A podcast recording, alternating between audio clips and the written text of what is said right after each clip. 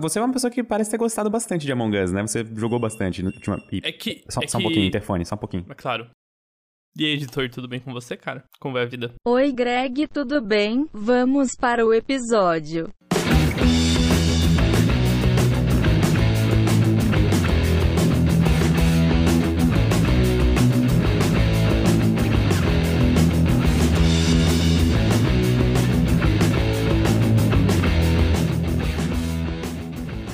Meu nome de nascença. eu gostaria de começar esse episódio, né, que vai ter alguns temas, é, fazendo uma charada que possivelmente está relacionada a um dos nossos temas. Eu adoro charadas. É sobre um acontecimento é, relativamente recente, do último mês, em que é sobre algo que esteve ao nosso alcance, esteve próximo de nós há muito tempo, só que só recentemente a gente notou isso. E quando a gente notou isso, parece algo relativamente importante, em que várias pessoas dedicaram seus últimos, seu último mês, suas últimas semanas, a essa questão que foi, foi descoberta recentemente. É, além disso, possivelmente envolve aliens, apesar que ainda não está claro. Você sabe do que eu estou falando? Parece eu jogando Outer Wilds, pra ser sincero, mas não, não tenho certeza do que você está falando. Algum novo sinal de vida alienígena? Alguma onda de rádio que eu foi estou captada? falando da popularização de Among Us. Mas também se aplica à vida em Vênus. Ah, ok. Eu achei engraçado os paralelos, eu tava pensando nisso recentemente, mas enfim. então, você parece uma pessoa que gostou bastante de Among Us, né? Eu te vejo jogando direto na Steam. É que ele é bem similar a jogos de tabuleiro que eu gostava, como Hitler Secreto e outros jogos de acusação e mentira. E é muito divertido jogar com amigos pra você romper as amizades de quando eles te assassinam pelas costas brutalmente, depois de terem conseguido sua confiança. Então, inclusive a gente jogou numa live e eu tenho que dizer que uma hora tu me matou e eu fiquei bastante injuriado. Eu achei que tu não faria isso comigo, eu achei que éramos amigos. e aí eu percebi que na verdade nós não somos amigos e é tudo uma ilusão. Esse podcast é só uma fachada, pessoal, porque na verdade ele É. mata os amigos no Among Us. Eu, eu estava com uma arma aquele dia, mas enfim. Inclusive, É, só eu queria comentar que Among Us tem uma história curiosa no mundo dos games. Porque quando Among Us foi lançado, há mais ou menos eu acho que uns dois ou três anos, pouca gente jogou o, jogo, sabe? E eu acho que a quarentena e a busca incessante, porque as pessoas obviamente estão mais tempo em casa e obviamente o entretenimento vira praticamente parte do dia inteiro. Então, com isso, o desgaste com relação ao entretenimento que as pessoas provavelmente manteriam por meses, ele vem mais rápido. Então, as pessoas cansam, por exemplo, dos jogos ou filmes que estão jogando e começam a buscar coisas novas. E uma dessas coisas novas, eu acho que foi Among Us, porque do nada esse jogo explodiu de popularidade. É, ele tá aí desde 2018, né? E daí, de repente, veio à tona. Isso diz muito sobre nós como humanidade. Sim. E o poder da Twitch de popularizar jogos, né? Porque foi mais ou menos o que aconteceu com Fall Guys. Inclusive, eu fiquei bastante impressionado com como a audiência das pessoas na Twitch aumentou. Por exemplo, o Cellbit, que eu acho um streamer fantástico, é, eu percebi que a audiência dele aumentou bastante também no período da quarentena e eu acho isso muito bacana. Novos tipos de mídia estão ficando cada vez mais evidentes e isso é bom pra comunidade toda, sabe? Isso é uma geração de mídia independente de pequenos produtores, como todos nós, é uma coisa fantástica. É lindo. Exata- exatamente. Eu, eu, eu acho a Twitch um meio bem interessante, assim, de consumir conteúdo. Eu acho que ele também é muito bom nesses momentos de quarentena, que às vezes você só quer algo... É quase que uma TV ligada do lado, sabe? Você não precisa prestar atenção. Porque não é tipo... Não é tipo um vídeo bem produzido de YouTube, que é aquele conteúdo na sua cara, alta produção, em que você precisa... Sabe, dar sua atenção pra receber uma recompensa.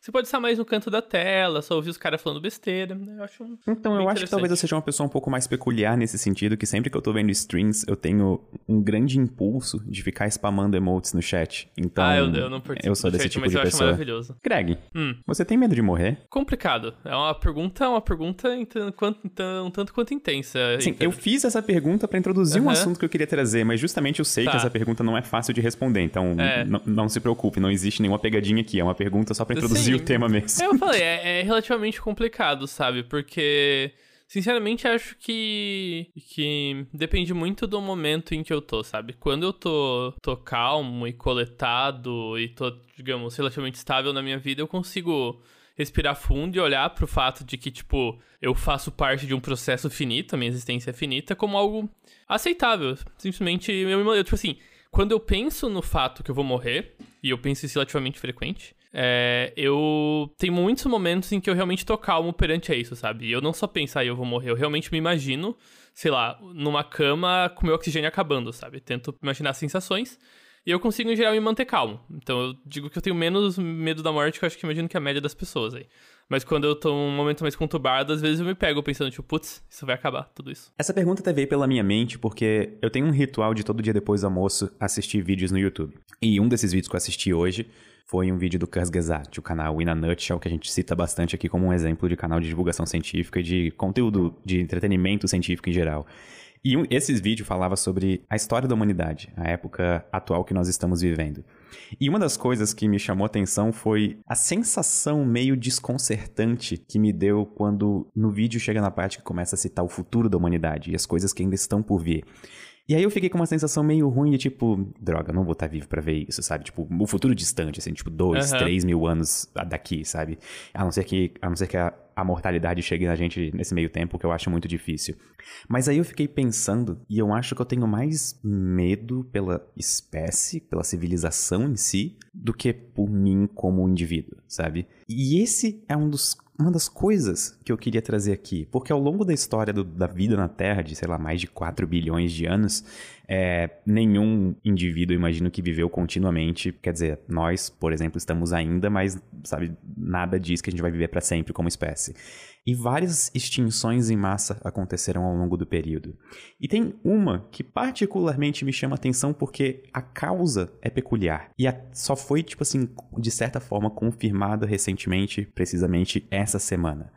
Greg, eu te convido a viajar comigo para 2,5 milhões de anos atrás. Você sabe qual era a geológica essa? Não de nome, mas eu sei, eu, eu, eu, tenho uma imagem mental de que tipo de animais existia naquela época. Por exemplo, aquele tubarão gigante, megalodonte, se eu não me engano, Sim. vivia naquela época. Sim. É, mas também acho que os mamíferos que são um pouco mais relacionados é que assim, era muito parecido com o que a gente tem agora, mas ainda existiam muitas das espécies gigantes que eu ainda lembro a gente tinha. Acho que naquela época ainda existiam, enfim, preguiça gigante e coisas assim. Sim, inclusive alguns dos primeiros hominídeos surgiram durante essa é, época. Então, do surgimento dos hominídeos. entre aspas, seres humanos já existiam naquela época. Como, é, por exemplo, mamutes. Uhum. É, eu não diria seres humanos, mas diria, tipo, ancestrais do mesmo, do mesmo grupo que a gente. É por isso que eu coloquei umas aspas bem nervosas, é, sabe? Mas é. eu acho interessante considerar como talvez o início ali da nossa Sim. espécie, assim, tipo, bem começo. Tá, e mais ou menos há 2,5 milhões de anos aconteceu uma extinção em massa, precisamente de a maior parte de fauna marinha. E você consegue imaginar o que ocasionou essa extinção em massa? A era do gelo? Sim, mas por quê? Temperatura dos oceanos? Sim, mas por quê? A aumentou a temperatura dos oceanos? Sim, Greg, mas por quê? Não, a, a questão uh... aqui é que ninguém sabe, ou pelo menos tá. ninguém sabia. E okay. existiam algumas teorias para isso, existiam algumas ideias, quer dizer, hipóteses de por que, que isso aconteceu. Uma delas, curiosamente, foi de uma supernova que aconteceu perto da Terra, a mais ou menos 150 anos-luz de distância. Nossa, isso é perto. Exatamente. E uma das coisas, quando supernovas é, são eventos no qual estrelas massivas, é, mais massivas do que o Sol, por exemplo, o Sol não vai virar uma supernova, é, eu acho que é a partir de oito massas solares, mais ou menos. Eu acho que é menos. Eu acho que é. Acho que umas quatro ou três vezes, não é muito mais, na verdade. Que as estrelas, em geral, têm uma distribuição de massa relativamente ok, sabe? É, e há mais ou menos 2,5 milhões de anos, uma supernova aconteceu nas proximidades da Terra. E embora a Terra tenha sobrevivido, porque embora a distância seja pequena em termos cosmológicos, ela ainda é grande o suficiente para a gente não sentir efeitos adversos maiores, ainda era uma incógnita se essa supernova poderia ter causado algum dano ao planeta, no sentido de clima, por exemplo, ou algum dano à vida que existia naquela época. Só que essa hipótese era só uma hipótese. Quando supernovas acontecem, as estrelas é, liberam para o meio interestelar alguns elementos. Um deles, o ferro 60, que é um dos isótopos do ferro. Ele tem meia-vida, curiosamente, de mais ou menos 2,5 milhões de anos, o que casa perfeitamente com mais ou menos o tempo até a supernova. E a gente encontra na Terra alguns depósitos de ferro 60, justamente de 2,5 milhões de anos atrás, o que leva a gente a acreditar que, de alguma forma, pode não ser uma, uma relação de causa e efeito, uma supernova exterminando a vida na Terra ou coisa do tipo, causando uma extinção em massa, mas, bom, aconteceu uma supernova. Só que semana passada fomos apresentados a um artigo em que o magnésio 53 também foi encontrado em depósitos na Terra, nos mesmo, nas mesmas camadas, a mesma extrata, acho que é extrata que se fala, na mesma, na mesma camada que o ferro 60. O ferro 60 não é gerado na Terra por nenhum processo natural, ele só pode vir de supernovas. E o mesmo acontece com o magnésio 53. O que nos leva a realmente acreditar, realmente tipo ter fortes indícios de que sim, uma supernova aconteceu na proximidade da Terra e sim, provavelmente a Terra sofreu efeitos adversos disso. Uma supernova acontecendo a 150 anos-luz da Terra, inclusive existe uma região no espaço em que muito provavelmente aconteceu essa supernova, tipo, existem fortes indícios disso aqui na nossa proximidade. O brilho que uma pessoa veria na superfície da Terra chegaria a mais ou menos uma galáxia com 250, eu acho que 250 mil estrelas, não? Por aí, uma coisa assim, é, a olho nu no céu. Então ficaria uma coisa bastante imensa. E o impacto que isso pode ter tido no clima da Terra foi basicamente a destruição da camada de ozônio, o que pode ter levado a um período de alta intensidade de radiação nos seres vivos daquela época. Por exemplo, quanto maior é um ser vivo, maior o fluxo de radiação que passa por ele. Alguns cálculos estimavam que o aumento no caso de câncer e mutações em seres vivos chegava a 50% e mais ainda para seres vivos grandes, por exemplo, megalodonte. Então, podemos ter finalmente encontrado a resposta de o que causou a grande extinção em massa de 2,5 milhões de anos atrás, uma supernova. Que legal. Não para os animais naquela época, né, mas é interessante saber que, principalmente eu não sabia dessa hipótese da supernova de 2,5 milhões de anos atrás. Eu tô bem interessado agora, eu vou dar uma pesquisada nisso depois, mas nossa, que Primeiro, que, que legal é ter essas evidências de decaimento radioativo para marcar o tempo das coisas, né? E é engraçado pensar o. Porque, sei lá, vivendo nesse pontinho flutuante que é a Terra, tem uma certa sensação de isolamento entre o universo. Você pensar que uma supernova há 150 anos-luz conseguiu afetar a gente tão drasticamente, sabe? E possivelmente mudou parte da evolução humana mesmo, porque os hominídeos já existiam. Exato, e por um evento totalmente não relacionado com a vida na Terra, sabe? É. Ou com a Terra em si. É totalmente é, uma intempérie espacial, é tipo uma coisa fora do nosso controle. E sabe, isso é interessante ainda, porque a Terra, é... quando dependendo de quão perto a gente está de uma supernova, a gente tem a aniquilação total da vida no planeta. Isso é tipo a zona da morte de uma supernova, digamos. E a Terra fica dentro da zona da morte de uma supernova a cada mais ou menos 800 milhões de anos, sabe? Então, assim, vamos supor que a civilização viva tempo suficiente. O Sol não vai virar uma supernova, mas a gente tem mais ou menos, se eu não me engano, uns. Eu acho que uns 4 bilhões de anos do Sol, não, uns é, 10 é bilhões de anos do Sol. Depende como, como você quer pensar, né? Se você quer pensar no Sol como uma estrela por si só, uns 4 bilhões de anos. Mas se eu não me engano, quando o Sol começar a queimar boa parte do óxido de hidrogênio dele, ele vai esquentar drasticamente. Então, tipo, é possível que a Terra fique inabitável muito antes disso, sabe? Ah, sim. Mas vamos supor que exista uma civilização aqui que queira continuar no sistema solar. Ela vai ter que se preocupar com o Sol. Só que antes disso, vai ter que se preocupar com supernovas que podem acontecer na proximidade, sabe? Então, infelizmente, ou felizmente, depende do quão otimista ou pessimista você é, a gente vive em um universo que é tipo a Austrália, sabe? Tudo no universo quer matar a gente. É, é que o sistema, a gente vive num sistema de equilíbrio muito fino aí, que é a vida, né, cara? Se você tem um empurrão muito grande para um lado, vai tudo desmoronar. Isso responde uma das perguntas do grande filtro, inclusive. Bom que tu citou isso. Porque a vida é realmente rara e talvez ela seja rara justamente pelo tanto de coisas externas a ela que podem causar aniquilação, que podem fazer com que um planeta inteiro, a vida num planeta inteiro não aconteça. E assim, na escala de um tempo de um único indivíduo, encontrar um evento dessa escala é improvável, mas na escala de tempo da existência de um planeta, é quase que certo. Tu lembra que no começo do ano, aquela estrela Betelgeuse, ela tava com um brilho muito variável e estranho, e ela é uma estrela que já tá na fase final da vida, e todo mundo suspeita que uma supernova aconteça nos próximos entre 10 e 100 mil anos? Já parou pra pensar que tava todo mundo na Terra torcendo para que a supernova acontecesse, porque nós estamos numa região segura, só que, só que ao mesmo tempo, vamos supor que existisse uma civilização perto, cheia de vida. Será que eles imaginam que existem outras civilizações a muita distância no espaço, torcendo para que aquela estrela vire uma supernova, sabe? Com pipoca lá esperando pra ver a supernova explodir, eles desesperados, fazendo Sentados no telescópio. a quilômetros de profundidade, estocando comida para por cinco gerações ficarem debaixo do planeta deles. e põe debaixo nisso, porque para é. sobreviver o fluxo de radiação. Sim. Dependendo de quão perto você tá, você morre do fluxo de radiação de neutrinos, cara. Exato. E não tem como fugir disso. É, Simplesmente aceita. Isso me motivou a escrever um vídeo novo essa semana sobre. Eu já escrevi três roteiros essa semana, eu tô muito produtivo. E eu me motivei agora a escrever mais um vídeo que deve sair, sei lá, semana que vem ou na outra, sobre se a Terra sobreviveria a uma supernova. E eu quero começar a explorar cenários de o quão perto uma supernova pode estar pra gente sobreviver ou pra Terra ser destruída como um todo. É um tema saudável, eu diria. Sim, é, é agradável.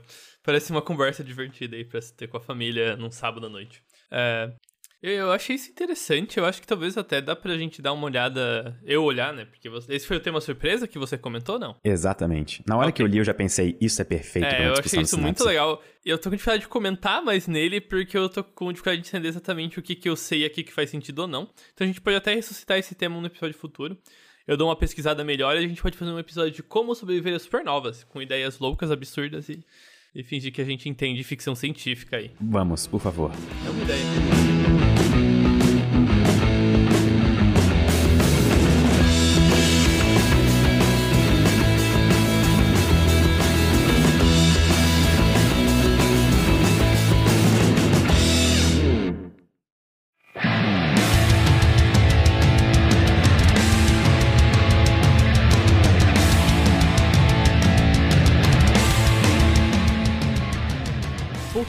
Ao tema sugerido na abertura desse episódio, é, eu gostaria de comentar um pouco das minhas investigações sobre a vida em Vênus, sobre... né, não tem vida em Vênus, gente, a gente saiba. Tem evidências de fosfeno em Vênus.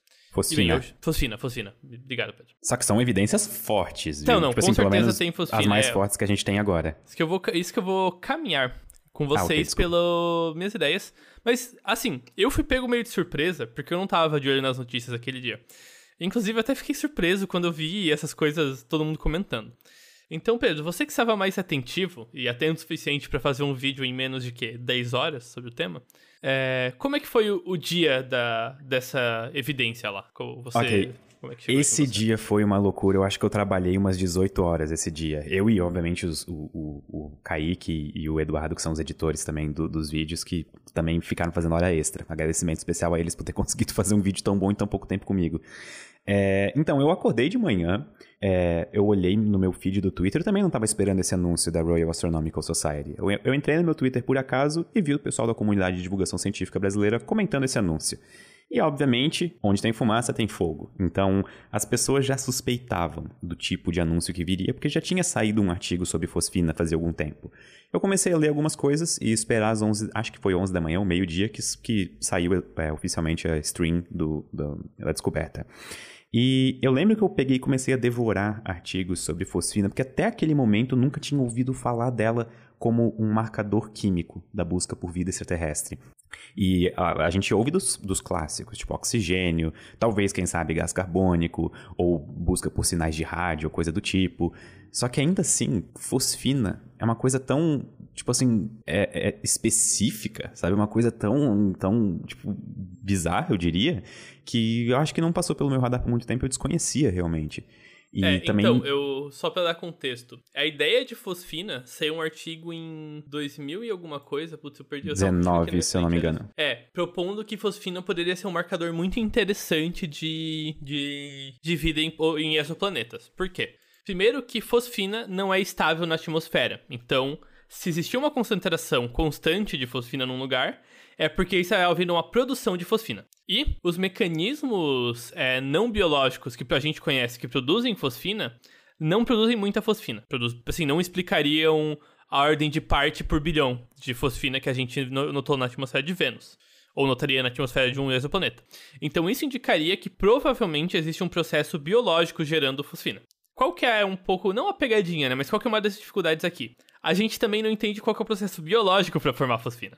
A É, gente, a gente sabe... observa ele em alguns grupos de bactérias É, a gente não, não, sabe nem qual oxigênio. bactéria. A gente tem tipo, um Exato. grupo de bactérias e tem fosfina junto. E alguma delas tá fazendo. Provavelmente E. E. coli faz, mas a gente não tem certeza dos detalhes.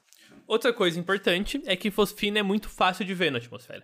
É, a molécula está conectada de um jeito em que ela vibra numa frequência bem específica, que inclusive é bem fácil de decorar, que é 1.123 milímetros é, o comprimento de onda da vibração da molécula. Isso é bem fácil de detectar é, no meio da atmosfera, porque não é absorvido por água, não é absorvido por vapor, não é absorvido por outras moléculas. Quase Então é Fibonacci. fácil, né? É, quase Fibonacci. Quase Não, é, é Fibonacci. Um, um, dois, três. Se for cinco depois, eu vou começar a ficar preocupado aqui. É, ó, o pessoal da. Ah, isso só pode ser. Não, tô brincando, calma. Pode continuar, desculpa. Enfim. Não, era isso o contexto. Por isso que fosfina é uma, um marcador de vida possivelmente muito, muito útil. Sabia que no começo da, digamos, década, sei lá, anos 1800, por aí, quando as pessoas começaram a pensar seriamente na hipótese de vida fora da Terra, Sabia que Vênus era um dos lugares que eles mais esperavam? Porque ninguém sabia ainda das condições catastróficas na atmosfera, na superfície de Vênus. E a galera realmente achava que ah, Vênus parece ser um bom, sabe, um bom lugar para ter vida. E a, a, primeira hipótese, as primeiras hipóteses sérias de existência de vida em Vênus, de vida microbia, micro, é microbial ou microbiana que se fala? Acho Enfim, que é microbiana. A primeira, as primeiras ideias de vida microbiana existente em Vênus eram na atmosfera de Vênus, digamos, o local esperado, que é na superfície praticamente impossível, e elas remontam mais ou menos da década de 60. Só que elas foram deixadas de lado justamente pela bizarrice da ideia, sabe? Como que a gente vai conseguir detectar isso? Ou, sabe, todas as probabilidades jogam contra isso. Então é muito curioso que a nossa primeira detecção séria de um marcador químico que pode representar vida tenha vindo justamente do lugar que ficou de escanteio por hum, tanto Sim. tempo. E antes a gente saber que Vênus era um planeta infernal, é, a gente tinha muita gente que achava que as nuvens de Vênus eram principalmente nuvens de chuva. E que Vênus devia ter ser tipo um pântano, sabe? Aí a um gente pântano descobriu... infernal que é. derrete é, chumbo. E a gente descobriu, investigando lá, que na verdade é um efeito estufa tremendo. A concentração de gás carbônico lá é 90 vezes maior que na Terra, na atmosfera da Terra. As temperaturas são absurdas a ponto de derreter chumbo na superfície com pressões tremendas. É, eles têm variações abruptas de dióxido de, de, de sulfuro. Como é que é sulfuro? Enfim. É, eles têm enxofre. basicamente enxofre na atmosfera, que indica alta atividade vulcânica. E além disso, é tipo uma planície vulcânica gigantesca no centro do planeta. Então, assim, é um, um ambiente completamente inhospício ao que você imaginaria que vida conseguiria aguentar. Apesar disso, nem, nem sempre isso foi verdade. É muito possível que há muitos milhões ou bilhões de anos atrás, Vênus tenha sido um planeta relativamente habitável, com temperatura amena e possivelmente água líquida. E, e bem, acredito, e eu vou, a gente vai entrar nisso depois, que provavelmente se a vida surgiu em Vênus, deve ter surgido nesse momento, e o que a vida que existiria atualmente, possivelmente, seriam descendentes dessa vida que surgiu quando Vênus era um planeta um pouco mais ameno. O pessoal fugiu de Vênus pra Terra. é, então, eu, eu, queria também comentar disso, de tipo, como é que fica a ideia de panspermia aí, vamos porque a gente acha micróbios em Vênus e Marte também. Eu tenho uma relação de amor e ódio com a panspermia. Uhum, porque, uhum. ok, é uma ideia maravilhosa, vida poder ser, de certa forma, transplantada de um corpo celeste para outro através de meteoros, ou meteoritos, ou coisa do tipo. Só que ao mesmo tempo, eu odeio essa ideia, porque ela não diz nada sobre origem, ela só diz sobre passar de um lugar para o outro. Sabe? Ela volta o problema um passo, né? Exato, isso fica meio que uma coisa ad infinitum, assim, e é meio frustrante. Eu, eu acho que a panspermia tá boa quando ela é usada no sentido de falar, ok, talvez o surgimento da vida é raro, mas se a vida surgiu uma vez, espalhar não é difícil. E daí você tenta. Mas é, é, complicado. Calma que eu estou absorvendo isso. Isso é uma coisa muito poderosa. É, exatamente. Porque daí você, você tem um mecanismo em que se a vida surgiu num lugar, é provável que ela não fique lá, sabe? Você tem até em algum nível de, tipo, especiação planetária. O que, inclusive, é um nome muito bom. Soa bem legal. Especiação planetária. Já pensou se a gente começa a fazer uma árvore da vida, na verdade, uma árvore interplanetária? É, então. Por, porque é mais ou menos assim que funciona a especiação, né? Você tem ilhas em que é, grupos da mesma espécie meio que se separam. Não precisam ser ilhas de fato, né? Tipo, o arquipélago de Galápagos é o clássico, mas pode ser, tipo, até uma, uma lagoa em que certos peixes preferem ficar mais perto da superfície e outros mais no fundo. E daí estica isso por milhões de anos e os caras se, se tornam espécies diferentes, mesmo compartilhando o mesmo espaço de água por uma série de erros e aleatoriedades no processo. Isso que é, é exatamente, é. A evolução é absurdamente bonita. Mas enfim, então a, a descoberta foi que acharam fosfina em uma concentração bem alta, relativamente alta, na atmosfera de Vênus. E junto com isso é um artigo companheiro de um químico, é analisando todos os processos mais óbvios de formação não orgânica de fosfina, e nenhum desses processos consegue explicar a concentração de fosfina na atmosfera. Até, só para fazer um parênteses, algumas atividades industriais aqui na Terra geram fosfina. É. Só que ainda assim, não existem indústrias em Vênus, pelo uhum. menos ainda. Não, e, é. E, é, e mesmo que tivesse existido alienígenas com uma fábrica de carro lá, é, fosfina quebra na atmosfera, então a produção tem que ser recente. E quebra muito rápido. Tem É. que ser uma coisa constante pra Contínua, retroalimentar exatamente. aquela quantidade. Você tem uma fonte de fosfina lá. E nem vulcanismo, nem atividades atmosféricas conseguem explicar aquela quantidade. Conseguem explicar, por exemplo, uma certa quantidade, ok, como a gente tem na Terra. Por exemplo, se eu não me engano, é, a radiação ultravioleta na atmosfera, se eu não me engano, em contato com ozônio ou oxigênio, faz uma cadeia, uma reação que gera fosfina. Só que essa quantidade também é pequena. Tipo, é uma quantidade, é, é, traços de fosfina. Então não explicaria isso de jeito nenhum. E sabe uma coisa curiosa? Alguns anos antes de agora, no caso, sei lá, 2010, por aí, perceberam algumas faixas de absorção de luz ultravioleta na- nas camadas superiores da atmosfera venusiana. E o interessante é que uma das explicações na época, que também, assim, ficou meio de escanteio, acho que todas as explicações ficaram meio que escanteio, na verdade, nada foi conclusivo daquela época, mas uma das possíveis explicações seriam colônias de bactérias que viveriam na atmosfera, que absorveriam aquela luz ultravioleta no seu processo metabólico. Curioso, né? Ok, então em resumo, a gente descobriu uma possível evidência de vida em Vênus. A gente não tem comprovação que existe vida microbiana em Vênus, mas eu quero falar do se existe vida microbiana em Vênus, que tipo de vida eles estão tendo lá. E acontece que Vênus é um planeta com uma atmosfera, nuvens e ventos. É, o- essas nuvens estão circulando em faixas de circulação diferentes. Nós achamos evidência de fosfino acima de 50 km. Então, provavelmente, se existe vida em Vênus, ela também vai estar acima de 50 km do chão. E nós achamos as concentrações de fosfina, especialmente nas zonas de nuvem circulando em cima dos trópicos e zonas temperadas e equatoriais. Então, é provavelmente nessa camada de nuvens circulando em que você tem mi- micróbios suspendidos na atmosfera. Então, eles habitariam as camadas superficiais da nuvem. Existem ideias atuais já de mandar sondas para Vênus para investigar.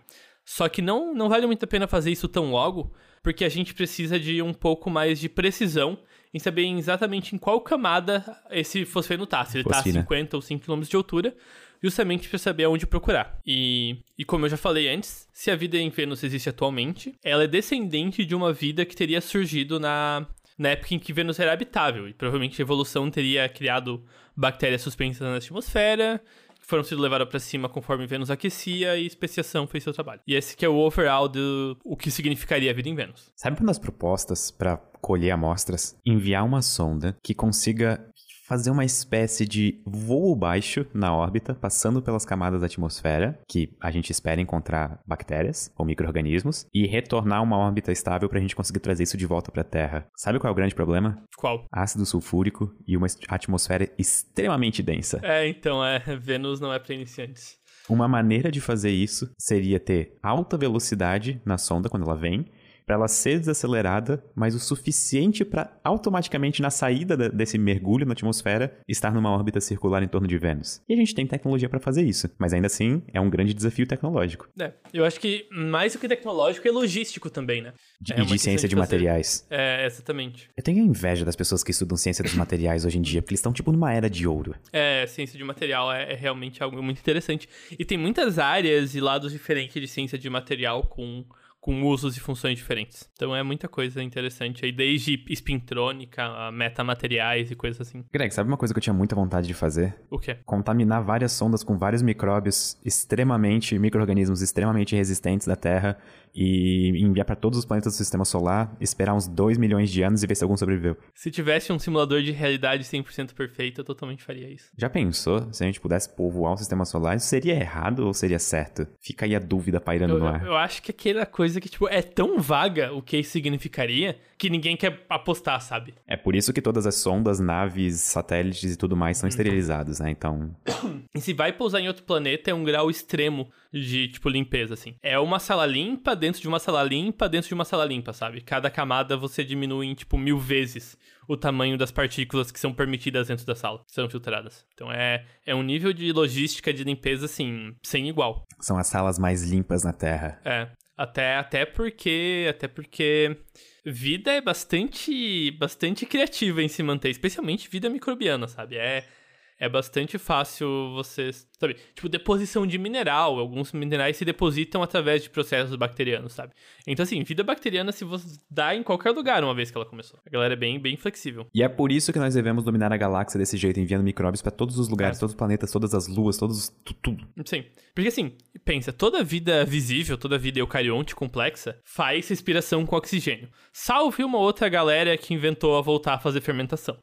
Só que bactéria faz respiração com quase qualquer material que chegue perto, sabe? Enquanto aqui a gente, se a gente quer mudar o código genético humano, a gente precisa fazer filhos, as bactérias literalmente só conseguem trocar genes entre elas, assim, tranquilamente. Então elas são muito mais flexíveis. Putz, cheguei num lugar que tem ferro, eu não sei respirar com ferro.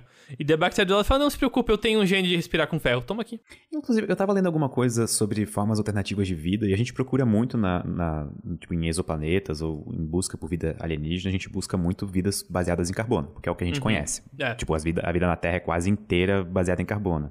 Só que eu li alguma coisa que o silício também pode ser uma das bases, porque ele tem ligações químicas similares à do carbono, só que ele é menos estável. Uhum. Por isso que o carbono provavelmente seria o, o preferido. Sim. E, e, o carbono também é bem mais flexível, sabe? O carbono faz muita coisa louca que a gente não viu paralelos com o silício. Então, Greg, sabe o que o carbono falou quando foi preso? Eu tenho direito a quatro ligações.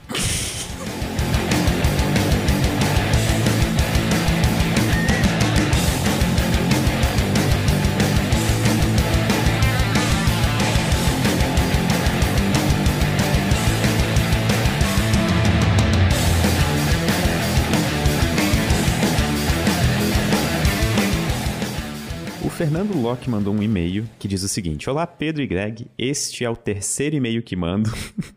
Eu senti uma leve puxada de orelha aqui, mas tudo bem. E agora gostaria de saber se é possível uma estrela orbitar um planeta e um sistema planetário se formar todo em torno do mesmo. É, assim. Tec... A resposta curta e grossa, Greg. Tecnicamente, a gente já tá fazendo isso.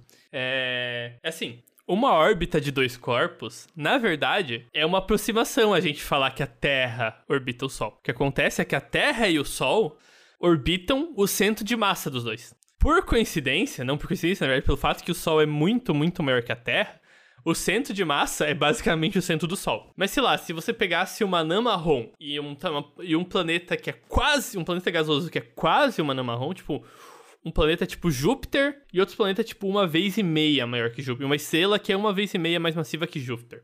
Os dois iam orbitar um centro comum. Então, eu não consigo ver um uma estrela orbitando um planeta. Mas eu consigo ver uma, uma estrela de baixíssima massa é, não sendo, obviamente, o centro de um sistema solar e ter um, um centro, na verdade, vazio e que tudo orbita esse centro quase que comum. Assim, eu não acho isso realista.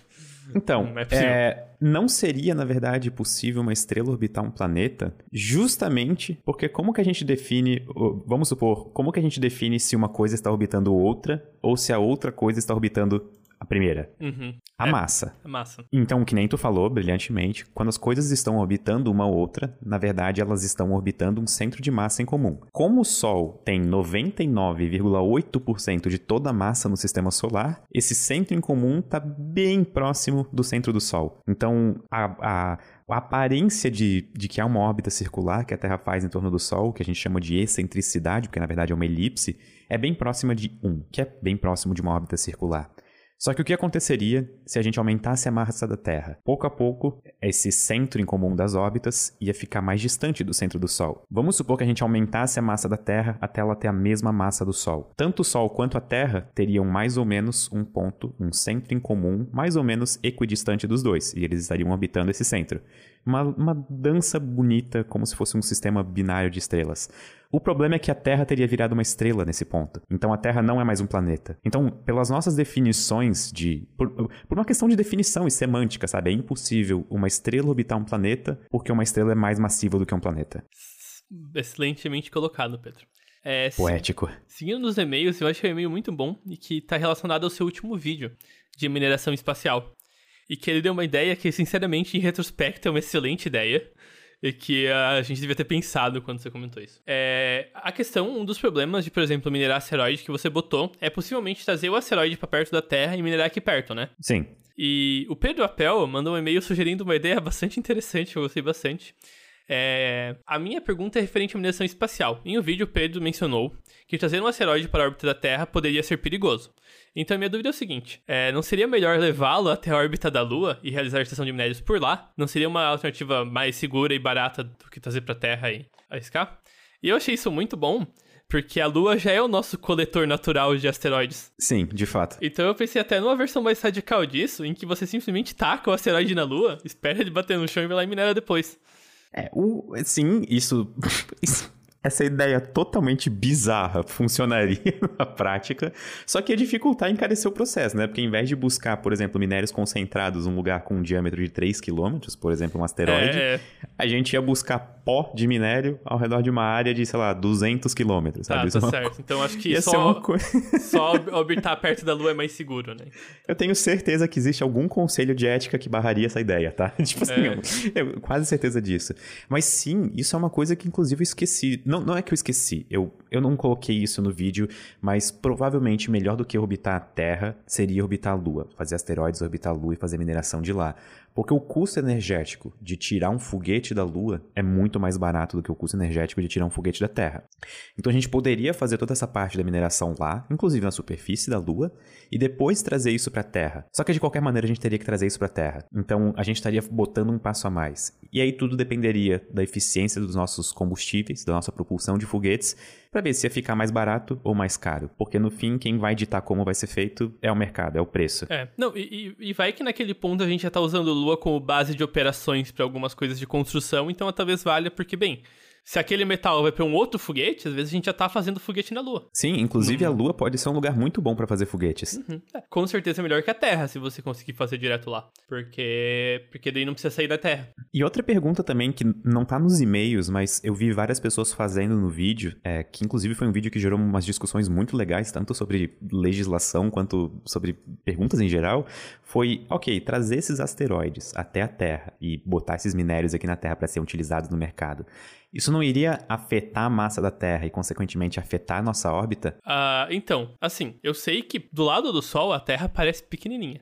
Mas o lado do asteroide médio, a Terra é tão, tão, tão, tão mais pesada que é irrelevante, sabe? Se eu não me engano, a Terra até tá variando de massa quase todo dia por coletar poeira espacial.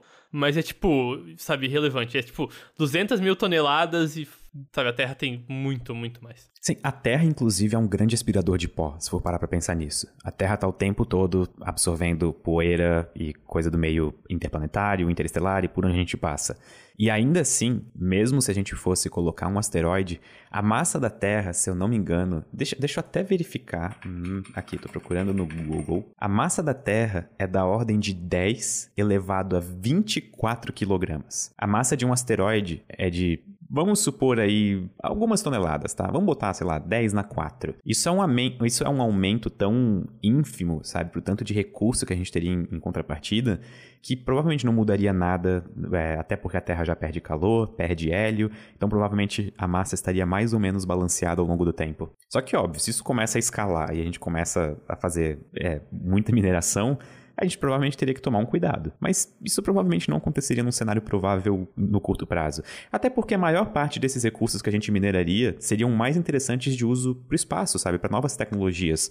Por exemplo, uma esfera de Dyson. É, e daí a gente entra naquele vídeo do Kurzgesagt de lançar esferas de Dyson da Lua para o Sol. A Lua é maravilhosa. A Lua, a Lua pode ser bem útil, exatamente. E pensar que isso aconteceu porque um planetão bateu na gente, né? Uns milhões de anos atrás. Isso é tipo a versão universal daquela frase frase que avós falam, que é tipo, Deus escreve certo em linhas tortas, é tipo, é, é. realmente o cosmos às vezes faz coisas que parecem ser uma grande é, eu, tô, é, é, eu preciso falar um palavrão aqui, mas não consigo.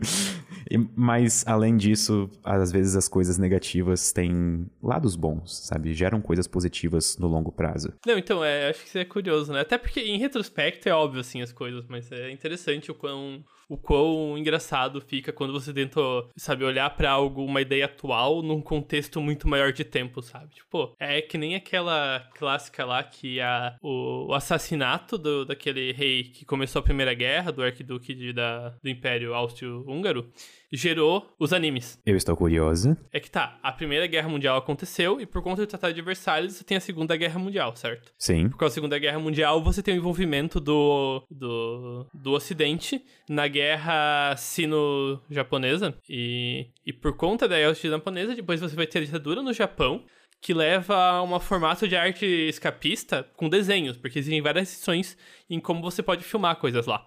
E essa arte escapista com desenhos eventualmente funda o anime. Eu estou em choque, perplexo. E daí você tem essa linha do tempo muito, muito engraçada de tipo, peraí. É uma relação causa-efeito indireta, É, sabe? É uma sim, coisa é. assim que. Mas você pode Isso é claramente interessante. seguindo, é muito, muito bom. Inclusive, o assassinato que começou a Primeira Guerra é uma história muito engraçada. Porque tinha, tipo, vários assassinos querendo matar esse cara. E daí ele, tipo, escapou de duas tentativas de ser assassinado. E o assassino desistiu e decidiu ir embora. E quando ele tava indo embora, o Arquiduque também desistiu de continuar o negócio e estacionou o carro num canto. E os dois se cruzaram por pura coincidência. E aí aconteceu É, o o começo da cara, Primeira tipo, Guerra Mundial. pera, eu tô querendo matar esse cara, esse cara tá saindo do carro na minha frente, eu tô com uma arma no bolso. A história é realmente algo bizarro. Queres alguma mensagem final, Greg? Alguma coisa positiva pra humanidade? Uma mensagem otimista de futuro, de um futuro bom que está por vir? Eu, eu tenho dificuldade de falar coisas motivacionais quando eu sou pedido, então eu só vou desejar a todos uma boa, uma boa semana, um bom mês, um bom fim de ano, um bom começo do ano que vem, apesar da- das coisas que vão acontecer no mundo aí, boas ou ruins. E uma boa sorte a todos com tudo. Bom, eu vou concordar e assinar embaixo da fala do Greg. E eu espero que vocês todos tenham uma linda semana longe de supernovas e de qualquer evento catastrófico que possa eliminar a vida na Terra. Amém.